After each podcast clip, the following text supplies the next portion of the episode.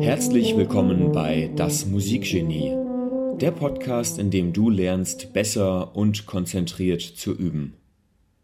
Mein Name ist Raimund Lippock und ich bin Deutschlands Online-Tuba-Lehrer Nummer 1. Auf tubalernen.de können Tubistinnen und Tubisten spezifische Fähigkeiten durch qualifiziertes Wissen aufbauen. Für diesen Podcast habe ich meine Examensarbeit aufgenommen, in der du die Geheimnisse effizienter Übepraxis lernst. Ich wünsche dir angenehme und lehrreiche Unterhaltung.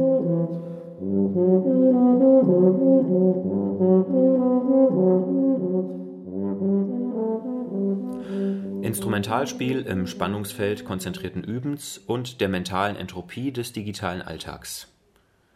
Wissenschaftliche Hausarbeit im Rahmen der ersten Staatsprüfung für das Lehramt an Gymnasien im Fach Musik, eingereicht der Hessischen Lehrkräfteakademie Prüfungsstelle Kassel. Gutachter war Professor Dr. Jan Hemming, Universität Kassel. Dass ich diese Arbeit geschrieben habe, ist jetzt ein Jahr her und ich lese sie jetzt wieder und lese sie vor. Ich habe vieles mir daraus mitgenommen aus der Arbeit. Es war eine intensive Phase und ähm, ja, dann geht's jetzt los. Einleitung Konzentration ist eine Herausforderung. Dass Übung essentiell ist, um eine gute Musikerin zu werden, ist eine Binsenweisheit. Ohne Übung kann es kein Fortkommen geben. In meiner Praxis als Instrumentallehrer mit rund 15 Schülern in den letzten fünf Jahren habe ich allerdings die Erfahrung gemacht, dass besonders junge Instrumentalisten häufig zu wenig üben. Sie erfüllen die Maßstäbe, die sie selbst anlegen, nicht und sind unzufrieden mit ihren Ergebnissen. Obwohl sie ihr Instrument gerne spielen, fehlt ihnen die Motivation, regelmäßig und konzentriert zu üben. Für diese Arbeit ist daher meine erste Intention herauszufinden, wie Motivation funktioniert und ob es möglich ist, diese aus Lehrer- wie auch aus Schülerperspektive zu begünstigen. Das erste Kapitel beschäftigt sich intensiv mit der Funktionsweise von Motivation, das dritte hält Ansätze bereit, sie zu steigern. Die Effizienz einer Tätigkeit ist erheblich höher, wenn sie konzentriert, ohne Ablenkungen durchgeführt wird. Auch das ist hinlänglich bekannt. Allerdings fällt Konzentration den meisten Menschen sehr schwer. Bis man sich in eine Tätigkeit vertieft hat, vergehen wenigstens einige Minuten. Um dann bei der Sache zu bleiben, muss die Konzentration aufrechterhalten werden. Die Fähigkeit dazu ist bei jeder Instrumentalistin unterschiedlich ausgeprägt. Während mir einer meiner Tuba-Schüler Mitte 50 erzählt, dass er es liebt, am Anfang seines Übungsprogrammes 20 bis 30 Minuten Töne auszuhalten, ist eine Klavierschülerin, 12 Jahre, nach 15 Minuten konzentrierten Übens mental erschöpft. Zusätzlich müssen Ablenkungen vermieden oder zumindest abgeschirmt werden. Die zweite Intention und damit der weitaus größere Fragekomplex ist deshalb herauszufinden, wie Konzentration funktioniert. Dabei stellt sich die Frage, ob es Einflüsse gibt, die Konzentrationsfähigkeit beeinträchtigen oder begünstigen, wo die Schwierigkeiten beim konzentrierten Üben liegen und ob es typische Ablenkungen gibt, die vermieden werden können. Die besondere Rolle, die digitalen Medien dabei zukommt, wird im zweiten Kapitel ausführlich dargelegt. Sie erschweren in doppelter Hinsicht das konzentrierte Üben, weswegen es gerade heute zu einer großen Herausforderung wird. Wie man aber die Konzentrationsfähigkeit erhöhen und Ablenkungen vermeiden kann, zeigen praktische Ansätze im dritten Kapitel. Man soll alles immer so weit vereinfachen wie möglich und kein bisschen weiter. Albert Einstein. Diese Arbeit ist aus dem pragmatischen Beweggrund entstanden, Erkenntnisse für eine bessere musikalische Praxis meiner Schüler und mir selbst in Bezug auf Motivation und Konzentration vor dem Hintergrund der Digitalisierung zu liefern. Sie ist daher, besonders im dritten Kapitel, ein Leitfaden für die Praxis, der Strategien zeigt, die funktionieren können Sie entbehrt der wissenschaftlichen Widerlegung der vorgestellten Thesen. Ich habe mich bemüht, einfach und allgemeinverständlich zu formulieren.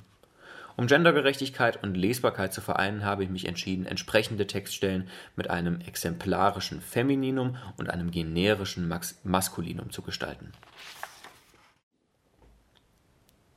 Kapitel 1 Konzentriertes Üben als Erfolgsfaktor. Die Expertiseforschung hat gezeigt, dass genetische Disposition oder Begabung hinsichtlich der Musikalität in der Regel überschätzt wird. Vielmehr erlangen Menschen vor allem durch, die, durch intensive Beschäftigung mit einem Thema bzw. häufiger und regelmäßiger Ausübung einer Sache Expertise. In einem Interview mit Klassikradio hat Günter Rötter ein anschauliches Beispiel für das Verhältnis von Begabung und Sozialisation, die immer auch das regelmäßige Üben beeinflusst, genannt. Wolfgang Amadeus Mozart wurde von seinem Vater Leopold Mozart erzogen, der ihn enorm förderte, später die Konzertreisen organisierte. Wenn man sich jetzt vorstellt, irgendein beliebiger Mensch würde von Leopold Mozart aufgezogen, dann wäre es naiv zu glauben, dass man jeden Menschen zu einem Mozart machen kann. Zitat Ende. Man kann also davon ausgehen, dass es für exzellente Leistungen eine gewisse Begabung braucht diese aber nur genutzt werden kann, wenn erhebliche Arbeit dafür aufgewendet wird. In unserem Fall heißt das, Übung macht letztlich den Meister. Wovon sprechen wir aber, wenn wir den Begriff üben verwenden? Üben ist ein unscharfer Begriff. Präzisiert als zielgerichtetes Üben bedeutet es, bewusst und zielgerichtet die Leistung in einem Feld zu steigern. Es ist daher anstrengend und motiviert nur vom Ergebnis her. Damit unterscheidet es sich aber von der Arbeit am Instrument, bei der eine gleichbleibende und wiederholbare Leistung erbracht und gefestigt wird, und dem Spiel am Instrument, das durch lustvolle Momente geprägt ist. An dieser Stelle eine kleine Einmerkung. Die, ähm, der Begriff zielgerichtetes Üben ist eine Übersetzung des Begriffs deliberate practice. Und ähm, das meint eben genau dieses bewusste, zielgerichtete Üben. Und das ist ein Begriff, der eben aus der, Exper äh, aus der Expertive aus der Expertiseforschung stammt. Weiter im Text. Ein wichtiger Erfolgsfaktor für das Instrumentalspiel ist neben Zielstrebigkeit, Willenskraft und Fantasie die Konzentrationsfähigkeit. Was ist mit Konzentration gemeint? Oft wird in der Alltagssprache Konzentration mit Aufmerksamkeit gleichgesetzt. Es gibt aber einen bedeutenden Unterschied. Während Aufmerksamkeit ein Begriff ist, der sich auf die Wahrnehmung eines Menschen bezieht, hängt Konzentration auch mit der Verarbeitung von Informationen zusammen. Sie ist eine Ableitung von Aufmerksamkeit.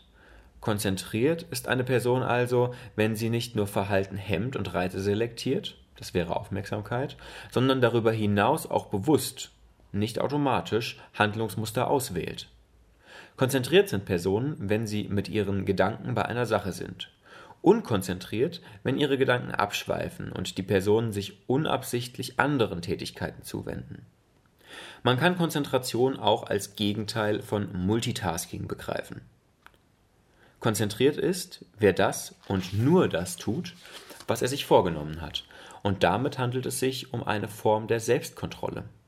Diese kann nur stattfinden, wenn langfristige Ziele verfolgt und zulasten derer reflexartige Verhaltensweisen gehemmt werden. Konzentration ist trivalent.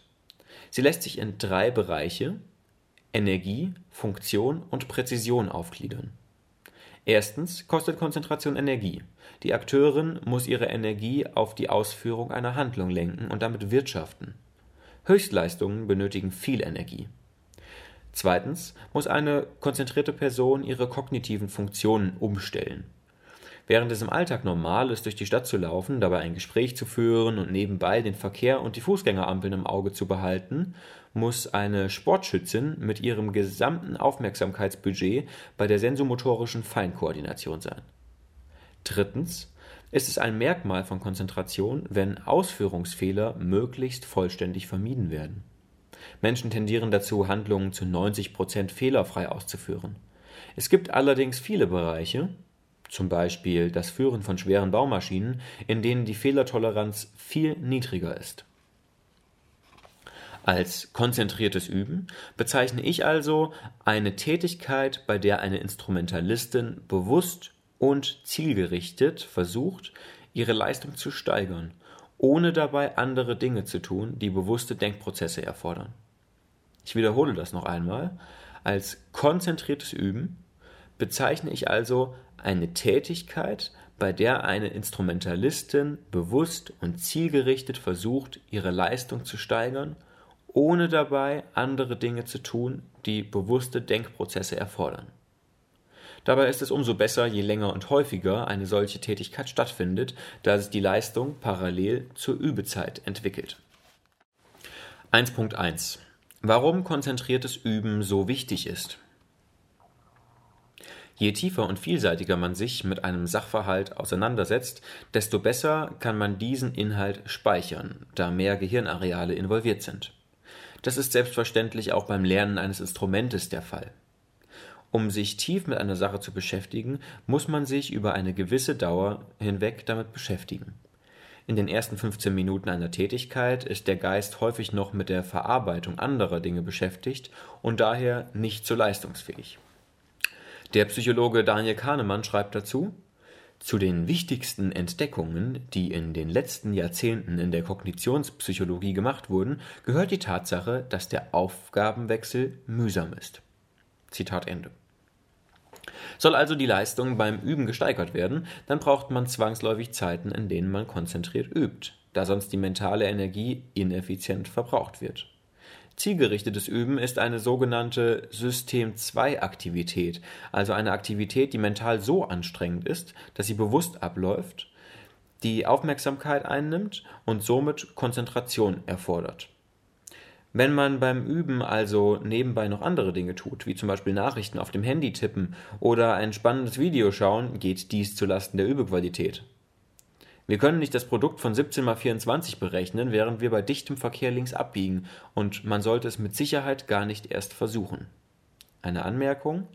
Dieses äh, System 2, was ich eben genannt habe, das stammt aus einem Buch von Daniel Kahnemann. Ähm, Schnelles Denken, langsames Denken. Kann ich sehr empfehlen, das Buch. Anmerkung Ende. Trompetenprofessor Malte Burber schreibt dazu, bei allem Üben bleibt unser bester Freund und größter Feind die Konzentration. Arbeiten wir unkonzentriert, dann ist nicht nur das Missverhältnis zwischen Zeitaufwand und Vorankommen exorbitant groß, sondern auch die Gefahr, unbrauchbare Bewegungsabläufe einzuprogrammieren. Zitat Ende. Demnach ist es sogar schädlich, unkonzentriert zu üben, weswegen man von erfahrenen Berufsmusikern immer wieder hört, dass man mehr als drei bis vier Stunden täglich überhaupt nicht üben kann.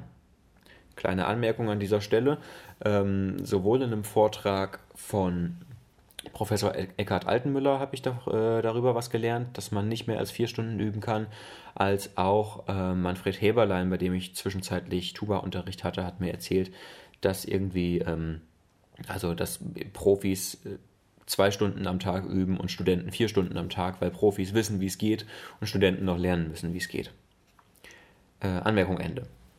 Angesichts der Tatsache, dass ein kompletter Aufgabenwechsel in der Regel ca. 15 Minuten dauert, ist es also durchaus sinnvoll, dass Burba schreibt, damit die Konzentration die Chance bekommt, die sie verdient, sollten wir uns tatsächlich mit jedem Übungsteil mindestens eine halbe Stunde beschäftigen. Zitat Ende. Gehen wir von Konzentration als einem Prozess der Selbstkontrolle nämlich der Kontrolle über die eigene Aufmerksamkeit aus, müssen wir dem konzentrierten Üben außerdem zugutehalten, dass es Stress vermeidet. In Experimenten mit Ratten hat sich gezeigt, dass Stress nicht aus einer negativen Erfahrung per se resultiert, sondern immer mit der Erfahrung des Kontrollverlustes einhergeht. Behält man also in der manchmal unangenehmen und anstrengenden Situation des Übens die Kontrolle über sich selbst, ist das gut für den Stresspegel ein Erfolgserlebnis und sicherlich auch nicht abträglich für die gesamte Persönlichkeitsentwicklung. Konzentration ist letztlich eine Performance-Variable. Sie beeinflusst die Leistung einer Person und ist variabel. Wenn wir von Konzentration sprechen, meinen wir damit etwas, was von der Sachkompetenz unabhängig ist. Eine Lehrerin, die ihrer Schülerin sagt, konzentriere dich endlich, geht davon aus, dass die Schülerin durch die aktive Entscheidung, sich zu konzentrieren, ihre Leistung steigern kann. Sie würde nicht erwarten, dass die Sachkompetenz von jetzt auf gleich gesteigert werden kann. Na los, werde endlich besser, wäre eine pädagogische Absurdität. Wenn Konzentration kein fixes Persönlichkeitsmerkmal, sondern eine Variable ist, hängt es von der Entscheidung eines Menschen ab, ob er sich konzentriert oder nicht. Entscheidungen treffen Menschen aus bestimmten Beweggründen, Motiven. Daher benötigen wir für den konzentrierten Übeprozess ein mehr oder minder starkes Warum.